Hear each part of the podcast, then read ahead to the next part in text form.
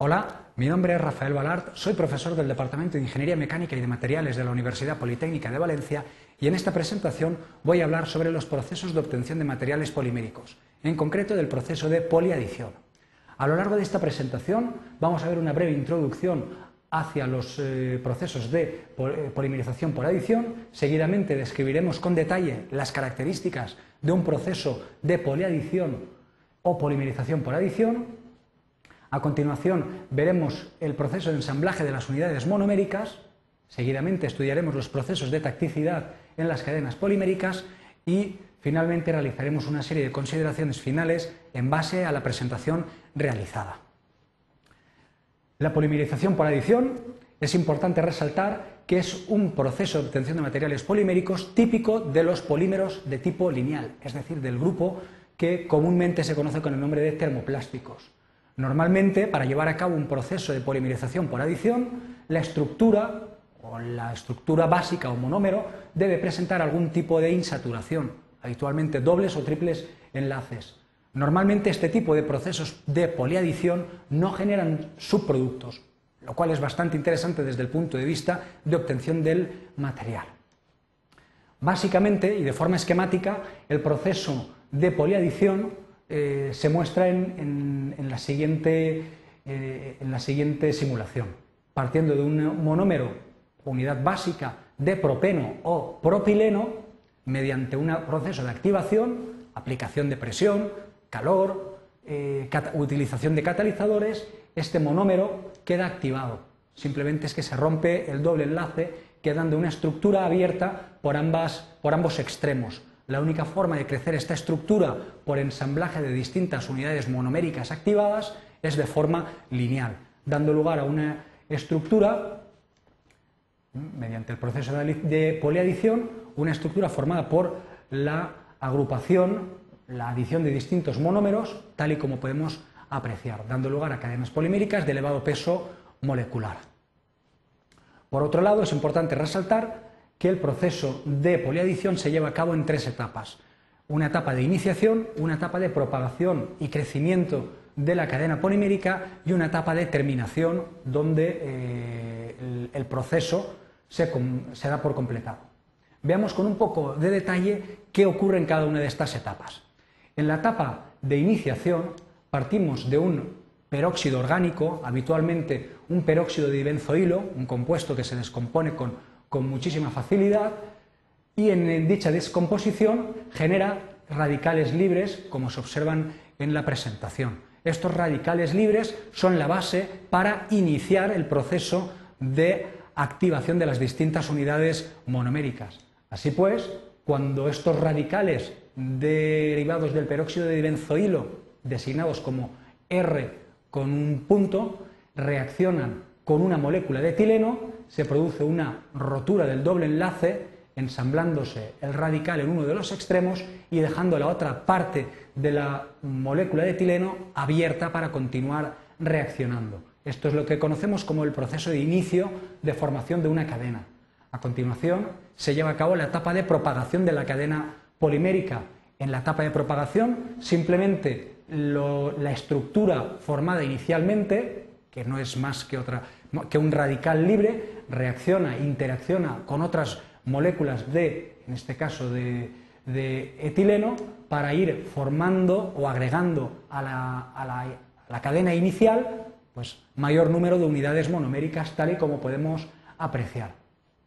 Por último, en la etapa de terminación se puede llevar a cabo de dos formas distintas. Es cuando concluye la reacción de polimerización se puede producir la terminación por reacción con otro radical libre presente en el medio de reacción o bien por reacción mm, de los radicales existentes con otras cadenas macroradicales no cerrados. En el primero de los casos eh, observamos claramente una cadena de mm, polímero formada que reacciona con un radical mm, presente en el medio de reacción y deja una molécula, una macromolécula de polímero perfectamente terminada, como se puede apreciar claramente. Mediante el otro mecanismo, es decir, mediante reacción con otra cadena macroradical no cerrada, la reacción permite obtener macromoléculas de mayor peso molecular. Así, partiendo de dos moléculas que tienen determinadas longitudes, designadas como n sub 1 para la situada a la izquierda y n sub 2 para la situada a la derecha, se produce un, ensamblaje, una adición de estos dos macroradicales para formar una macrocadena de mayor longitud, tal y como podemos apreciar. De cualquier manera, tanto con la reacción con otro radical libre como con la reacción con, otro, con otra cadena macroradical, se da por concluida la reacción de poliadición o de adición.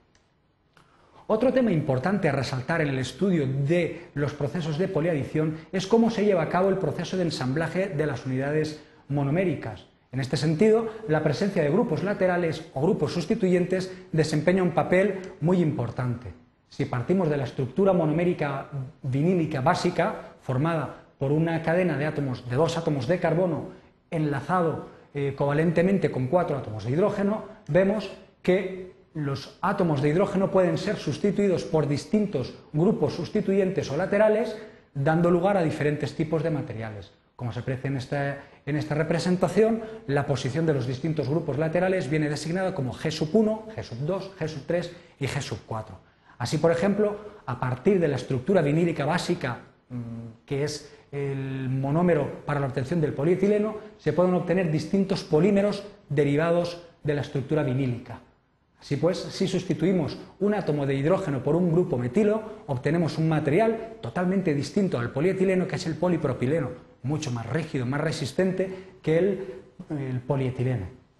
Si uno de los átomos de hidrógeno se sustituye por un átomo de cloro, obtenemos un material eh, que se denomina el policloruro de vinilo, PVC, un material con grandes aplicaciones en el sector eléctrico-electrónico debido a sus buenas propiedades autoextinguibles. Si sustituimos uno de los átomos de hidrógeno por un grupo CN, obtenemos otro material distinto que es el poliacrilonitrilo, que se designa con las siglas PAN, que entre otras cosas se utiliza como precursor para la fabricación de fibras de carbono con altas prestaciones. Si sustituimos uno de los átomos de hidrógeno por un grupo estirénico, obtenemos un material de elevada transparencia, que es el poliestireno, con las siglas PS, que al mismo tiempo ofrece mucha rigidez, resistencia y fragilidad. Si los cuatro átomos de hidrógeno, como apreciamos, se sustituyen por cuatro átomos de flúor, eh, obtenemos un plástico totalmente distinto a los anteriores, es el denominado politetrafluoretileno, más comúnmente conocido con el nombre de teflón. Es un material con muy buenas propiedades eh, térmicas y muy buena resistencia a los agentes eh, químicos. Por último, vemos otro, otro, polímero del tipo vinílico, donde la sustitución de distintos átomos de hidrógeno por grupos metilo y otros eh, grupos sustituyentes pues nos permite obtener estructuras algo más complejas, como en este caso el polimetil metacrilato, PMMA, uno de los plásticos más utilizados por sus buenas propiedades en el, ópticas y en ornamentación.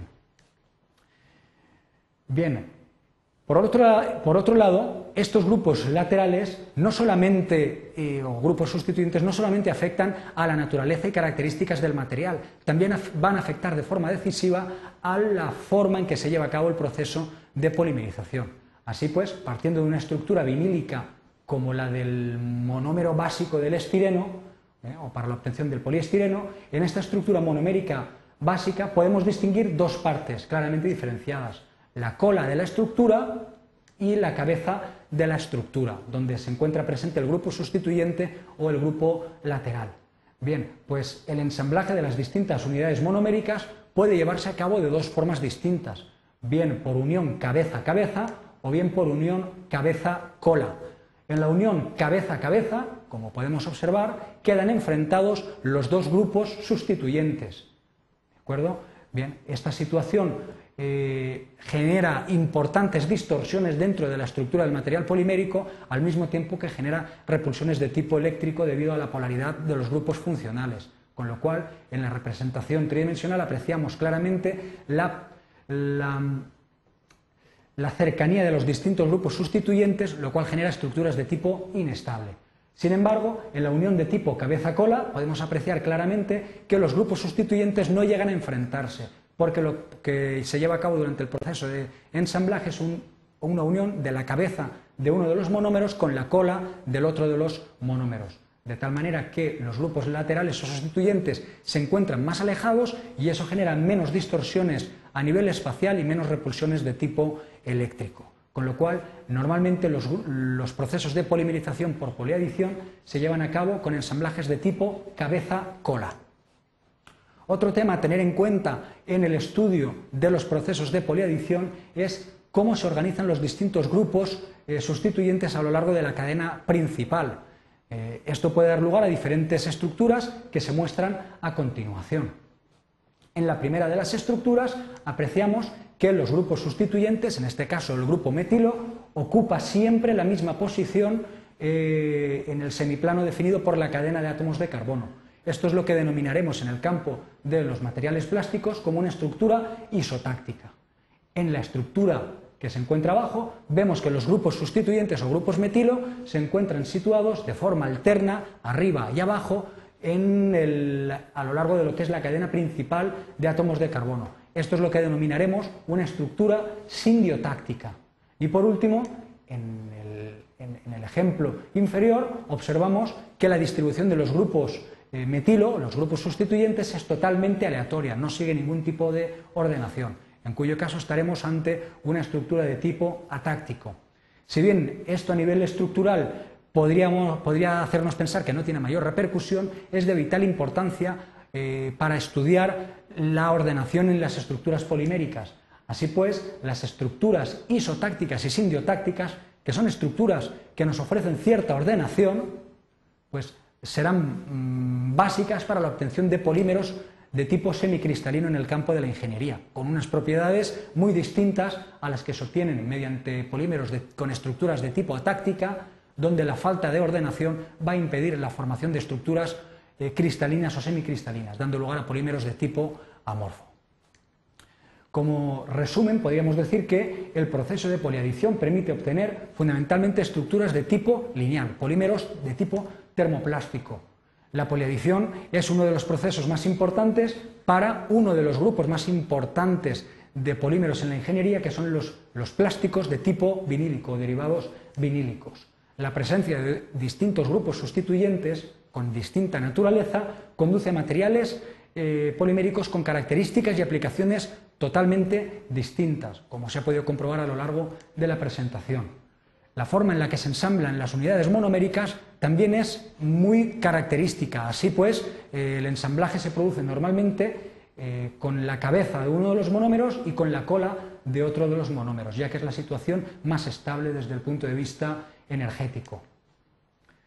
Por otro lado, destacar que la forma en la que se organizan los distintos grupos sustituyentes a lo largo de la cadena principal también va a condicionar la tacticidad o el grado de ordenación de la molécula y va a permitir obtener polímeros de tipo semicristalino o polímeros de tipo amorfo. En este sentido es otro parámetro a tener en cuenta en los procesos de poliadición. Muchas gracias por su atención.